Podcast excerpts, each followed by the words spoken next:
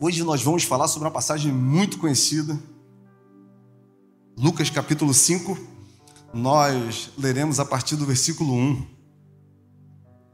Lucas capítulo 5, versículo 1.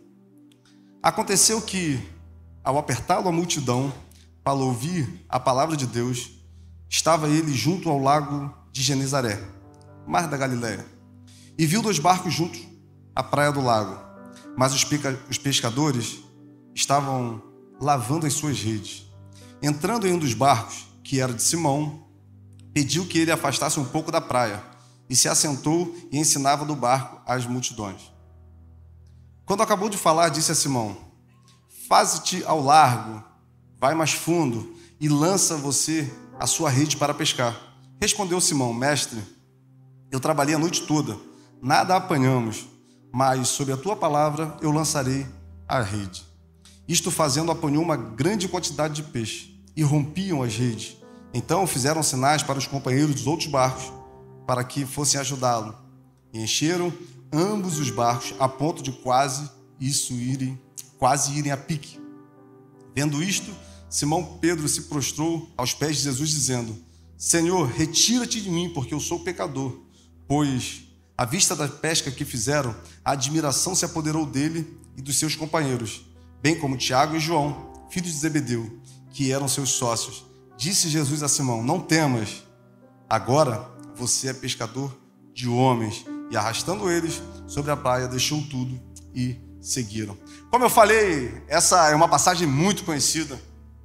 Eu acredito que a grande maioria, se não todos, em algum momento da sua vida já leu ou teve algum tipo de contato com essa mensagem, a pesca maravilhosa. Só que hoje eu quero te convidar a mudar a sua percepção, a mudar o seu olhar acerca de tudo o que aconteceu nessa linda pesca. Por quê?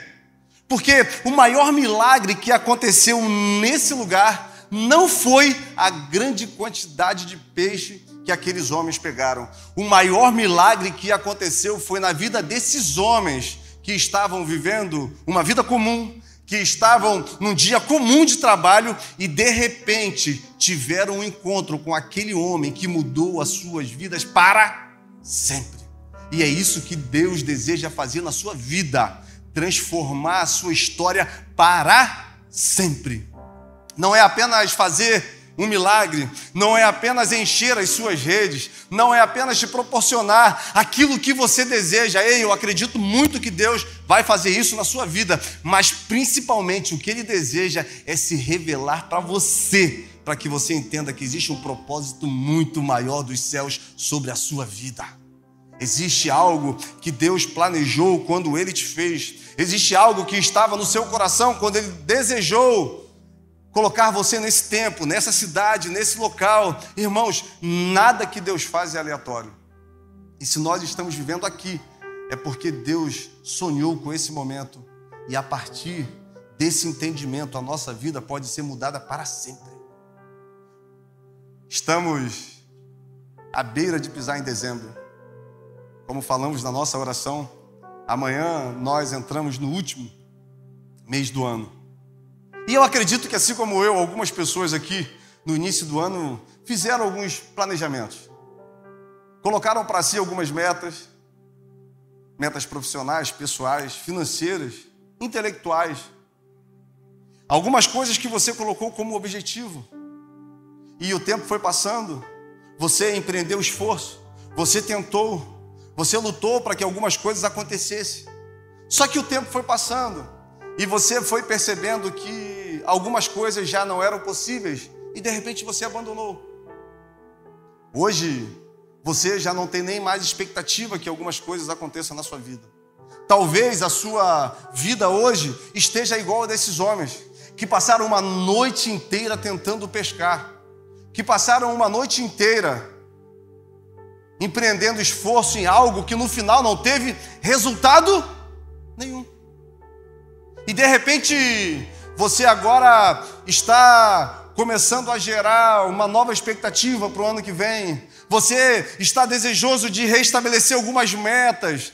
Você hoje para e pensa na possibilidade de algumas coisas serem diferentes no próximo ano. Mas eu gostaria de fazer uma pergunta. Quem garante?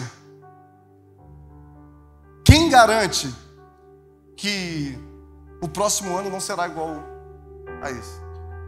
Quem garante que você vai chegar no final de 2024 com um desejo de satisfação por ter alcançado tudo aquilo que você desejava?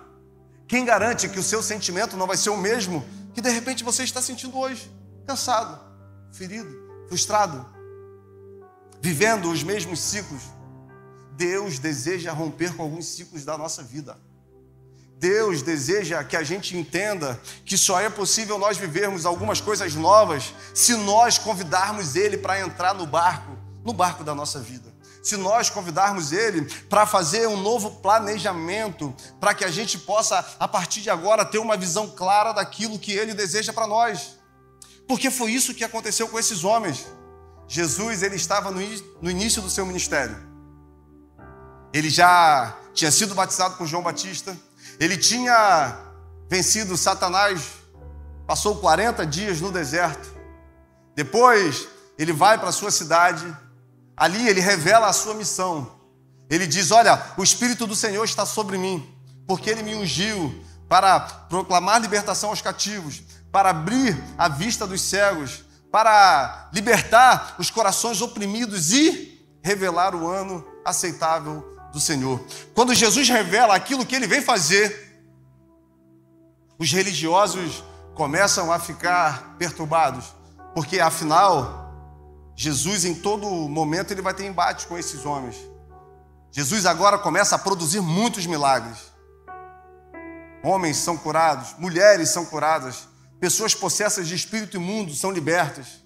Até que a palavra vai dizer que de repente ele, ele chega perto do lago de Genezaré perto do mar da Galileia, e algo muito interessante acontece nesse momento, irmãos. Por quê? Porque aquele lugar, ele fica repleto de barcos. E uma grande multidão começa a se aproximar. E quando eu leio esse texto, eu me questiono: por que que Pedro continuou fazendo aquilo que ele estava fazendo, mesmo vendo uma grande multidão? Por que, que ele não largou tudo e foi ouvir aquilo que aquele mestre estava ensinando? Afinal, a fama de Jesus já percorria todos os lugares. As pessoas já estavam comentando sobre aquilo que ele estava fazendo. E mesmo assim, isso não foi o suficiente para que Pedro e os outros homens se movessem na direção de Jesus. Eles continuaram concentrados naquilo que ele estava fazendo. Quantas são as vezes que existe uma proximidade entre a gente e aquilo que Jesus deseja fazer? Quantas são as vezes existe uma proximidade com a gente daquilo que Jesus está fazendo e mesmo assim a gente não percebe e não se movimenta nessa direção?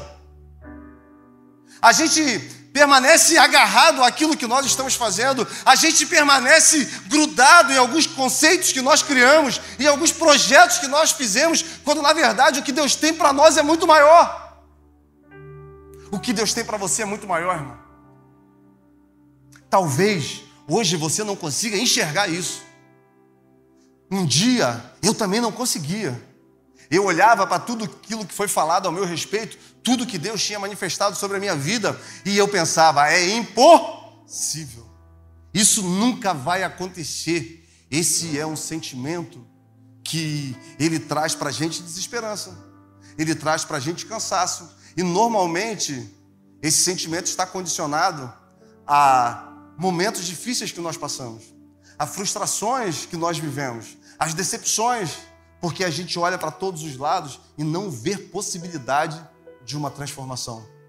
Só que a coisa mais incrível do Evangelho é que nós temos um Deus que ele vem na nossa direção desde a eternidade, ainda não se viu, com o ouvido não se ouviu, um Deus que trabalha em favor daqueles que nele esperam.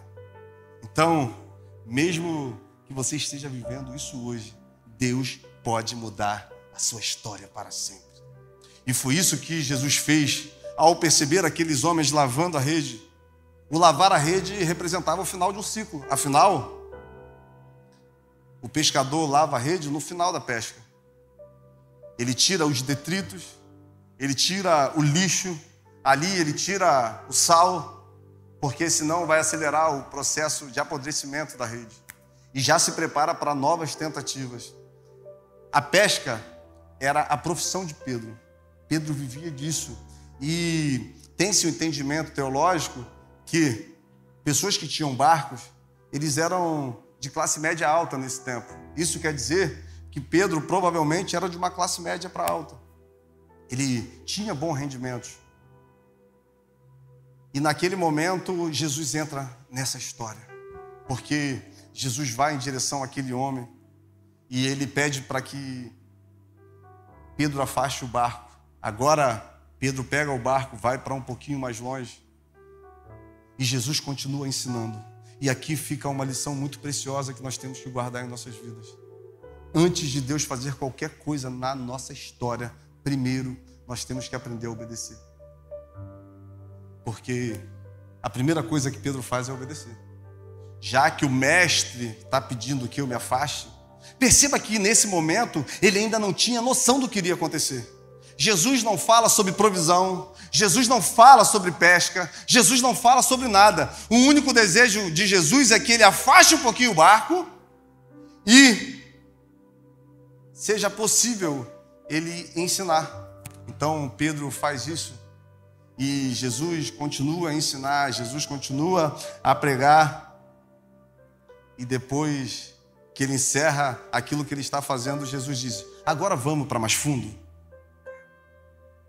Agora vamos para um lugar mais profundo. Ezequiel vai dizer que existem águas que dão nos nossos tornozelos que existem águas que dão nos nossos joelhos, existem águas que dão nos lombos e existem as águas mais profundas. Só que nós moramos numa região de praia. E eu acredito que todos nós, em algum momento, já foi na Praia do Forte dar um mergulho. Quem decide a profundidade que vai mergulhar? O oceano está aí disponível, mas nós escolhemos se nós vamos ficar apenas com as águas dos nossos pés. E é interessante porque quando a gente é pequeno e não tem muita segurança, num primeiro momento a gente vai na praia e a gente realmente se sente seguro só entrando até um local. De repente, deixando a água molhar até os nossos pés.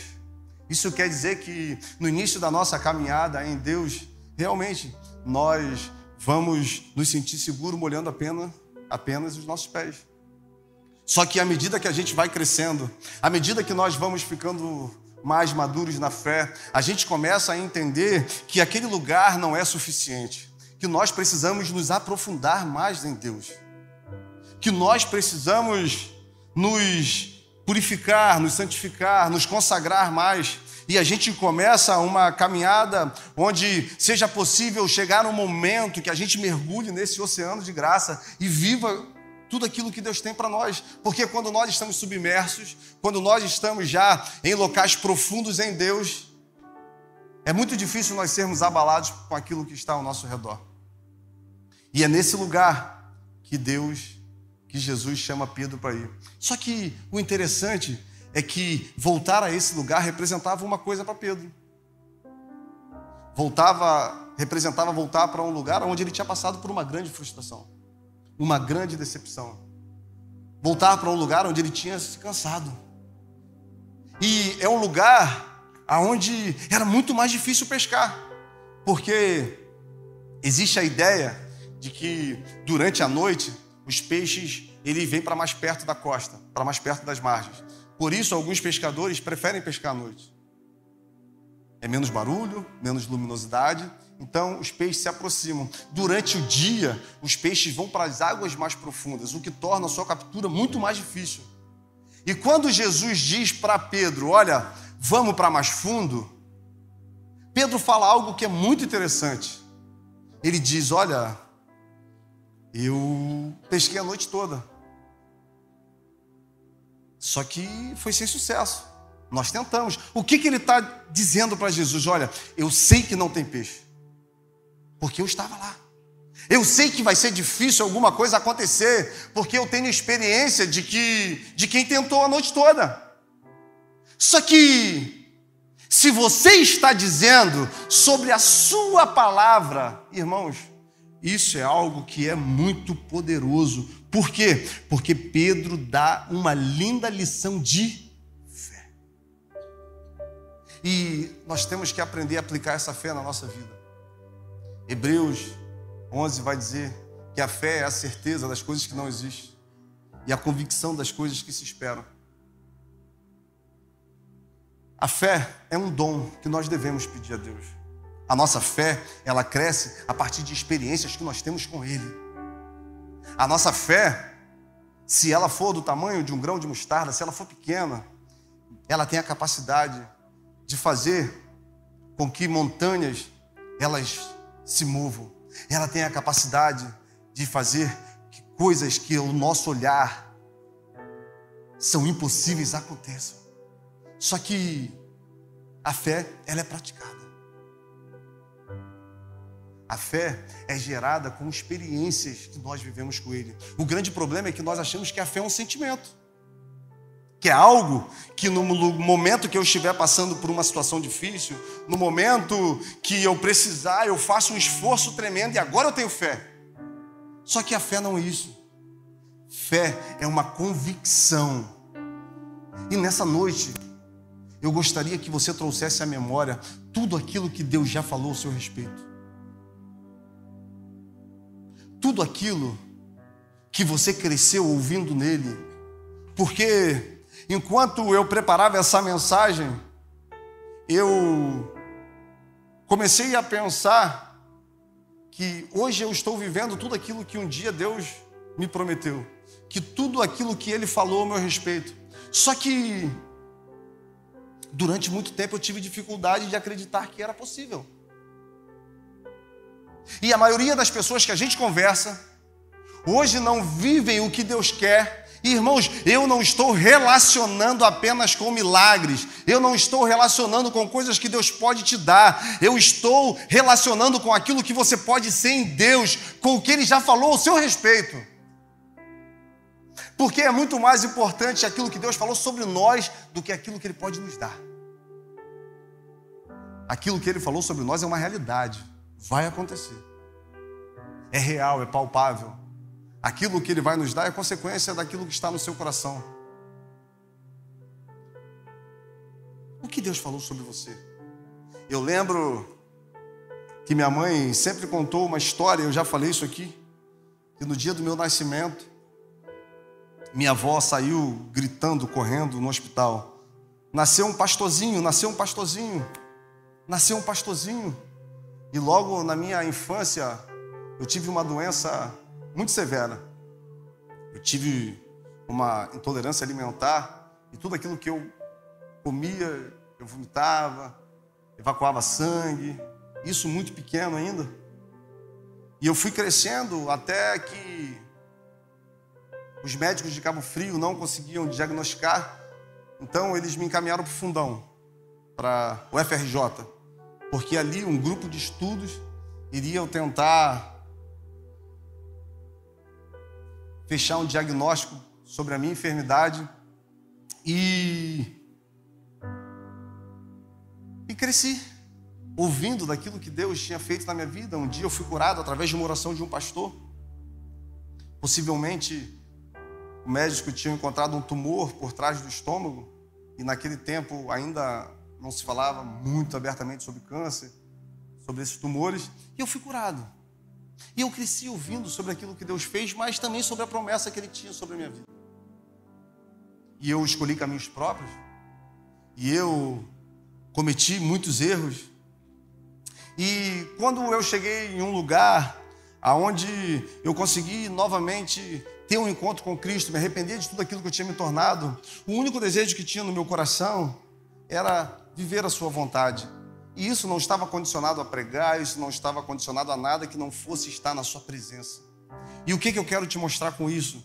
Quando eu entrei nesse lugar de dependência, quando eu entrei nesse lugar de entrega, naturalmente algumas coisas já começaram a acontecer na minha vida. Aquele cenário que era caótico, aquele cenário que era adverso, aquele cenário onde eu olhava e não via possibilidade nenhuma de mudança, começou a ser transformado Por quê? Porque eu comecei a ir por um caminho onde fosse possível todas as promessas de Deus serem reais na minha vida. E esse caminho é um caminho de obediência. E Pedro então resolve obedecer. E ele fala sobre a sua palavra. E irmãos, você pode estar pensando assim, mas poxa, eu tenho algumas palavras liberadas sobre a minha vida. Deus já falou algumas coisas sobre mim, mas, cara, eu não acredito mais. Olha a minha vida hoje. Olha a minha história como está. Gênesis capítulo 1. Havia só trevas. A terra sem forma, a terra vazia. O Espírito do nosso Deus pairando sobre a face do abismo. Quando de repente o haja de Deus chegou. Quando de repente uma voz ecoou do céu e haja luz e houve luz. Tudo que nós precisamos é confiar na palavra de Deus, porque Ele pode mudar qualquer cenário que nós estejamos vivendo. Mesmo que a gente esteja decepcionado, mesmo que a gente esteja machucado, mesmo que um dia nós tenhamos colocado muita fé, acreditado que algumas coisas iriam acontecer na nossa vida e nos frustramos, porque existem momentos que nós nos frustramos. Maria, Maria Madalena, elas mandam uma carta para Jesus: Olha, aquele que você ama está morto, está morrendo. Lázaro está muito doente. Eu vou pedir para que o Senhor faça alguma coisa, porque é o Senhor que ama ele. E Jesus fala para o mensageiro delas: olha, essa doença, essa doença dele não é para morte. Só que, mesmo estando próximo, Jesus não vai até lá. E Lázaro começa a piorar. Lázaro começa a agora ficar em estado crítico até que Lázaro morre. Cadê Jesus? E quando Jesus, depois do quarto dia, aparece, Marta corre até Jesus e Maria resolve ficar dentro da sua casa. Jesus então fala: Olha, chama, chama Maria.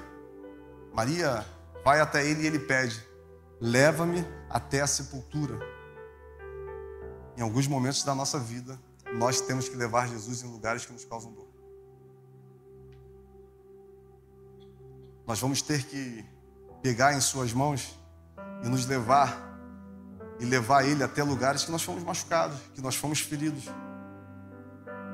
É nesse lugar que a verdadeira cura acontece. Quando nós temos capacidade de entender que agora nós não estamos mais indo sozinhos. Foi isso que Pedro entendeu. Agora eu não estou mais sozinho sobre a tua palavra. Irmãos, essa palavra é poderosa demais. Essa palavra, ela tem a capacidade de transformar a nossa vida eternamente. E é contra ela que Satanás tem lutado todos os dias na nossa vida.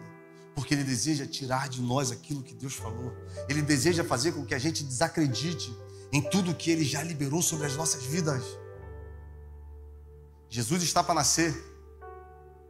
Os três reis magos, então, vão até Jerusalém e perguntam: aonde há de nascer o Messias, aquele que fora prometido? Herodes, quando sabe disso, chama os seus conselheiros e fica apavorado. Afinal, aonde vai nascer esse menino? Sem conseguir saber aonde o menino nasceu, Herodes, ele faz uma determinação: todos os meninos até dois anos têm que ser mortos. Irmãos, um menino de dois anos pode fazer mal a alguém? Eu tenho um filho de dois anos. Ele tem a capacidade de fazer mal a alguém? Ele tem a capacidade de de instituir um rei, de abalar um grande exército? É claro que não. O que Herodes estava temendo era uma palavra.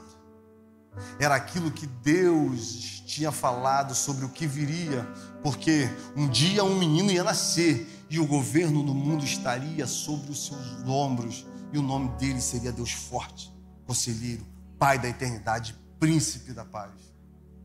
E é esse Deus que deseja que a gente viva agora esse novo ciclo que vai recomeçar na nossa história com Ele, já não é mais sozinhos, já não é mais fazendo as nossas vontades, já não é mais puxando, puxando projetos que visam aquilo que nós queremos, mas é um alinhamento entre a terra e o céu com aquilo que Deus já falou sobre nós, porque é nesse lugar que coisas sobrenaturais acontecem.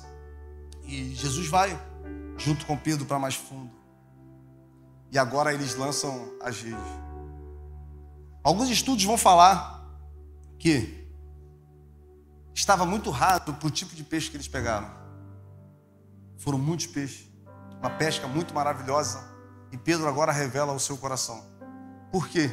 Porque no momento que ele tem aquilo que ele mais deseja, no momento que ele chega no ápice da pesca, que ele vê que talvez o seu sonho, todos os seus projetos agora podem ser viabilizados, afinal, uma grande pesca foi feita. Ele percebe que algumas pessoas tinham que tirar proveito também daquilo que ele tinha recebido de Deus. E a palavra vai dizer que eles começam a chamar os barcos que estão à volta, a ponto de quase todos afundarem. São nesses momentos que a gente revela para Deus a nossa generosidade. Generosidade é muito comum nós ouvirmos falar sobre ela em momentos de oferta.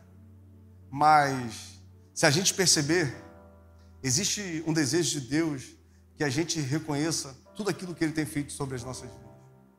Irmãos, todas as vezes que nós reconhecemos aquilo que Deus fez para nós, necessariamente nós vamos querer que as pessoas que estão ao nosso redor também sejam alcançadas por aquilo que Deus nos deu. Eu gosto muito de acreditar que algumas coisas que Deus colocou nas nossas mãos não é para a gente usufruir. Eu lembro que um tempo atrás nós estávamos no Tangará, fomos pegar alguns mármores que nós tínhamos comprado lá. De repente, eu estava na Kombi da igreja, veio uma senhora com um bolinho de dinheiro e ela entregou na minha mão. E ela falou: Moço, eu sei que o senhor trabalha na obra do Senhor, estou vendo aí pela Kombi mas eu queria te abençoar com esse dinheiro. E eu virei e falei assim: Amém. Muito sem graça, muito constrangido. Aí ela virou e falou assim: Quando eu era nova, meu pai trabalhava numa fazenda. E ele fazia o pagamento dos funcionários dessa fazenda. Então, ele percebeu que algumas pessoas vinham de muito longe para receber o seu salário e voltavam com fome. Meu pai então começou a produzir pão.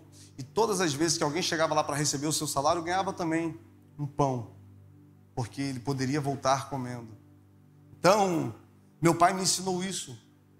Eu quero ser generosa para que outras pessoas sejam alcançadas por aquilo que Deus fez na minha vida. E quando ela falou isso, na mesma hora, eu lembrei do nosso restaurante. E eu virei para ela e falei: Olha, eu trabalho numa igreja onde nós temos um projeto social que é muito interessante. Nós ofertamos alimentos na vida dos irmãos todos os dias. São cerca de 160 quentinhas. E a senhora me falando a história do seu pai me comoveu muito o coração. E o Espírito Santo acabou de me falar que esse dinheiro que a senhora está querendo me ofertar não é para mim. É para que o legado que o seu pai deixou para você, ele possa continuar na vida de pessoas que nunca vão conhecer a senhora, porque Generosidade verdadeira é fazer para alguém que nunca vai saber quem fez. Então ela se emocionou e eu peguei aquele dinheiro dela e ofertei na salva. Então, o que eu quero te mostrar com isso? Aquilo que Deus coloca na sua mão para você se alimentar é o pão. Mas quando ele coloca semente, é para você lançar em terra fértil necessariamente as bênçãos que Deus colocou sobre a sua vida têm que chegar na vida de pessoas que estão à sua volta. Por isso que primeiro Deus manda a gente amá-lo e depois amar o nosso. Nós temos que olhar com um olhar de amor para a vida das pessoas que estão ao nosso redor. Nós temos que entender que nós podemos ser respostas de Deus para essas pessoas que estão esperando, através de pequenas atitudes, que Deus se manifeste. Será que o que você tem projetado para 2024 vai alcançar a vida das pessoas que estão ao seu redor? Será que aquilo que você tem sonhado como projeto de vida vai mudar só a sua vida ou vai mudar a vida de pessoas que estão ao seu redor? Porque esse é o papel do discípulo de Jesus. Nós somos o sal da terra, nós somos a luz do mundo. Nós somos o farol em tempos de escuridão.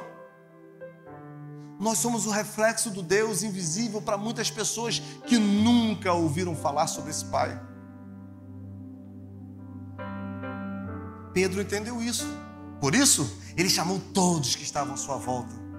E agora, uma linda festa acontece porque todos estão muito bem abastecidos. E nesse momento, Pedro fica constrangido.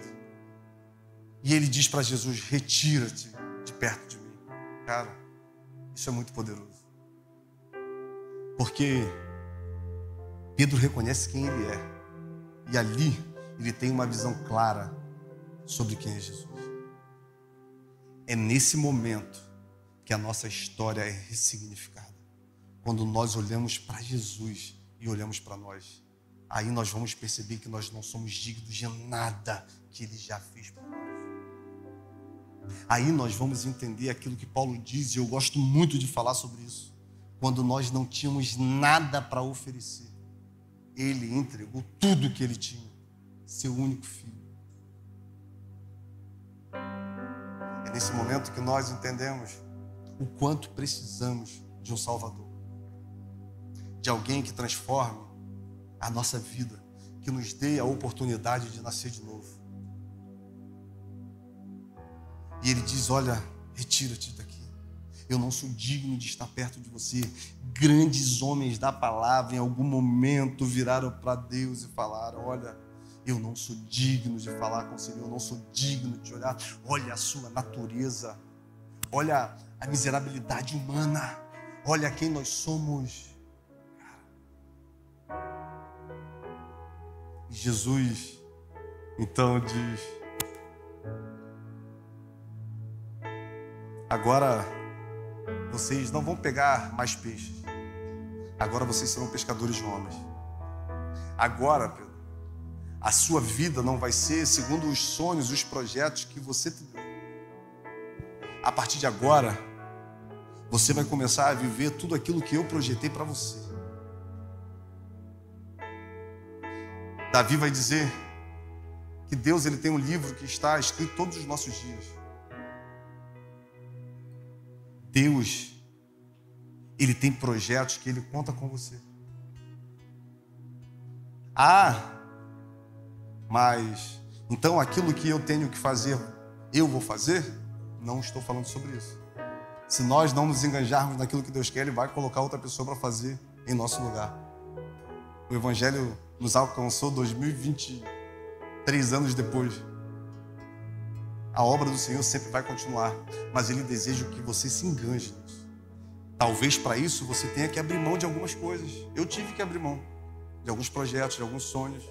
Eu tive que entender que aquele caminho que eu estava iria de alguma forma inviabilizar ou atrapalhar ou até quem sabe não permitir que alguns sonhos de Deus se tornassem reais na minha vida.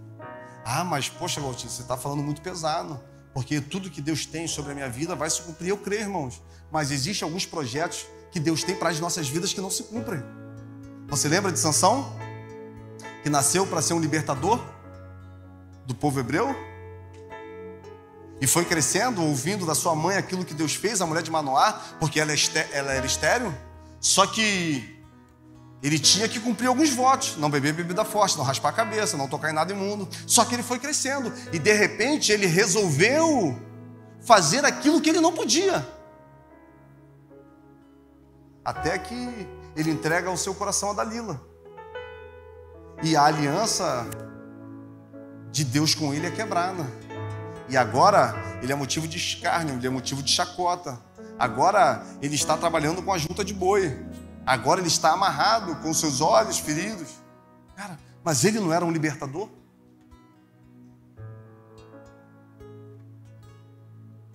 Muitas vezes nós nos agarramos a acreditar que nós podemos fazer o que nós queremos, porque no final Deus vai pegar e de alguma forma vai fazer com que eu viva tudo o que Ele tem para mim.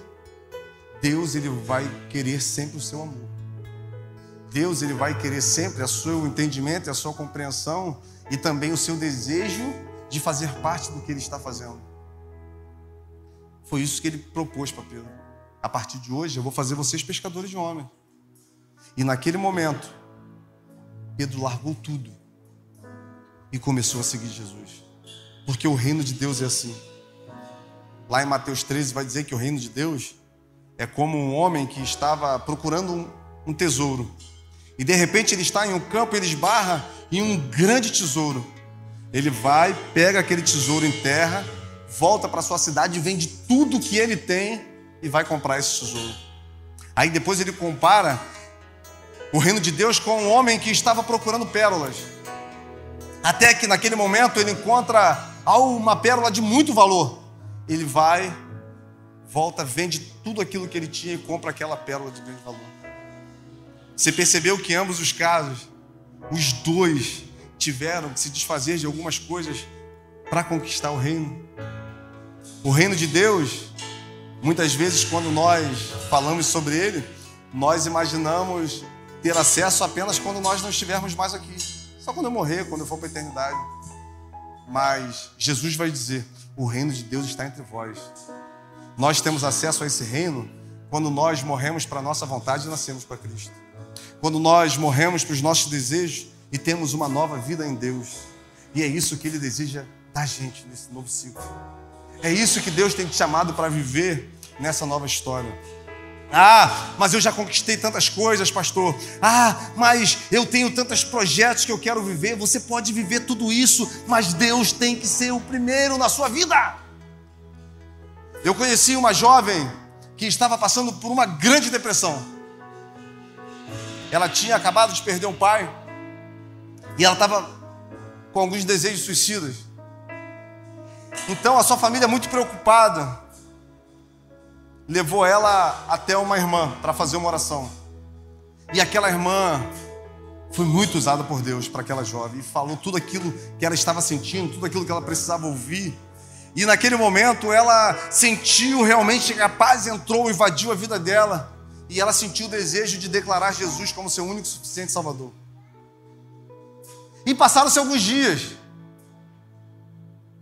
E aquela jovem pediu para os familiares para que levassem ela de volta nessa irmãzinha.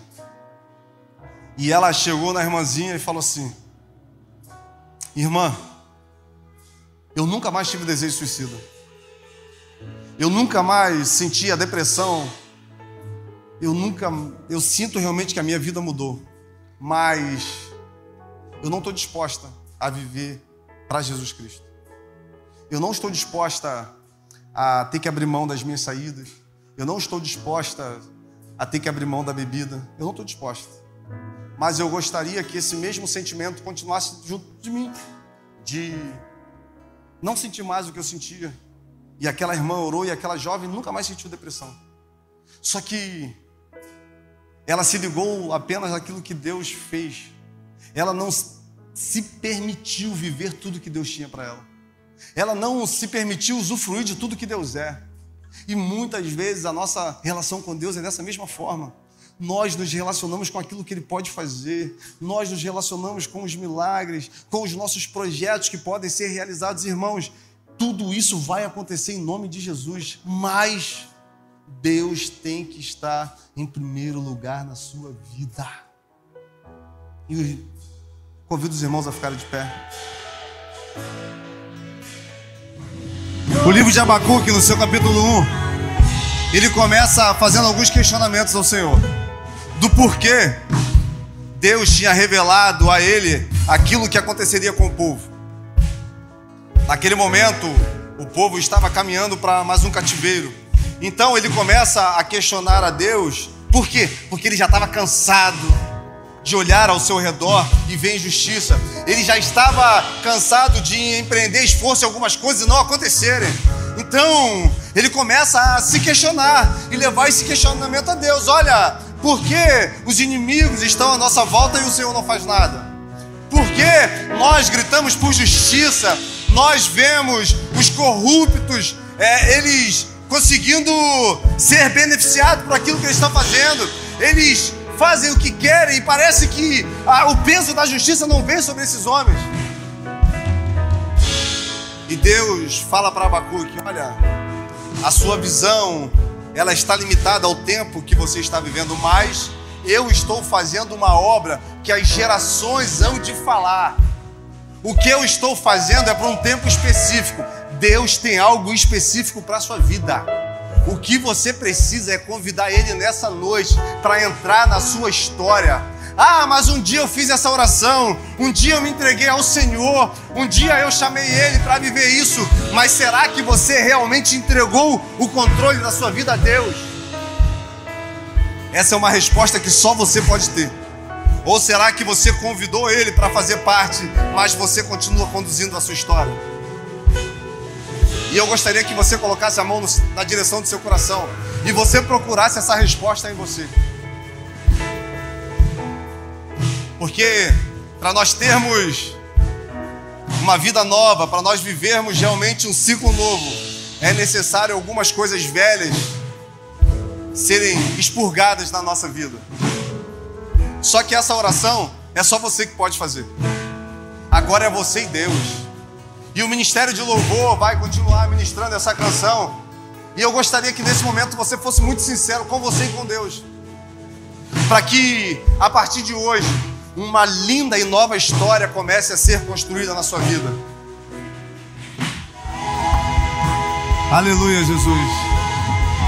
Pai, receba agora os nossos corações, Jesus. Reconhecemos, Pai, que verdadeiramente Tu és o Filho de Deus. Queremos nessa noite entregar o controle das nossas vidas na mão do Senhor. Confiar de verdade. Não tentar te manipular para fazer aquilo que nós queremos, mas para viver a tua vontade nas nossas vidas. Ah, Deus, nos ajude a deixar algumas coisas para trás. Nos ajude a vencer alguns gigantes que têm se levantado. A incredulidade, o medo, o desespero. Ah, Deus, nos ajude, Pai, a vencer a frustração de ter tentado e tentado e tentado e não conseguido, Pai. Nessa noite nós queremos te convidar para entrar nesse barco que se chama nossa vida. Ah, Deus, muda a nossa história, transforma o nosso destino. Tudo aquilo que o Senhor sonhou sobre nós, tudo aquilo que o Senhor escreveu no seu livro, que se torne real nas nossas vidas, Pai. Nós estamos cansados de tentar ser forte o tempo todo. Nós estamos cansados de tentar, Pai, de todas as formas vencer no nosso talento, no nosso esforço. Ah, Pai, nós queremos te pedir que nessa noite, Pai, o Senhor verdadeiramente venha tomar as nossas vidas nas tuas mãos, para que de alguma forma a gente possa ter esperança de viver algo novo no Senhor. Ah, Pai, pessoas precisam ser libertas de vícios nessa noite. Em nome de Jesus, que o Senhor venha ajudar nessa libertação, Pai. Pessoas, Pai, precisam trazer esse relacionamento, esse casamento para um lugar aonde o Senhor governe. Ah, Deus, ajude esse casal, Pai. Restaure essa aliança. Relações de pais e filhos, Deus, que estão quebradas. Ah, Pai, em nome de Jesus, nessa noite nós queremos te levar nesse lugar lugar, Pai, na nossa vida onde já não existe mais esperança, onde os nossos olhos não conseguem enxergar a transformação. É esse lugar que nós queremos te apresentar nessa noite e te pedir, Pai, faz algo novo de novo. Ah, Pai, da mesma forma que o Senhor se revelou para Abacuque e no final do seu livro ele diz: Ah, se a, flor, se a figueira não florescer, se a vide mentir, pode acontecer qualquer coisa, mas eu me alegrarei no Senhor. Eu continuarei confiando naquele que me prometeu. Eu continuarei confiando naquele que me resgatou, porque eu sei que o Senhor tem o controle da história nas suas mãos. E eu quero te pedir, Pai, que nessa noite, homens e mulheres saiam daqui entendendo que mais vale acreditar no Senhor do que na força dos próprios braços. Ah, Pai, queremos em nome de Jesus viver uma vida nova no Senhor. Ah, Pai, que dezembro seja marcado como o melhor mês das nossas vidas. Que ao pisar em dezembro, o nosso comportamento mude, o nosso entendimento, o nosso posicionamento seja outro, porque a partir de hoje o Senhor está no nosso barco, haja o que vier, venha o que vier, Pai, nós continuaremos acreditando na tua palavra, porque ela é poderosa, ela é transformadora e fiel é aquele que prometeu. Vai na paz, meu irmão. Tenha a melhor mês da sua vida, o melhor mês da sua vida. Que dezembro seja marcado pela presença de Deus na sua vida. Amém, igreja? Você que pode aplaudir ao Senhor.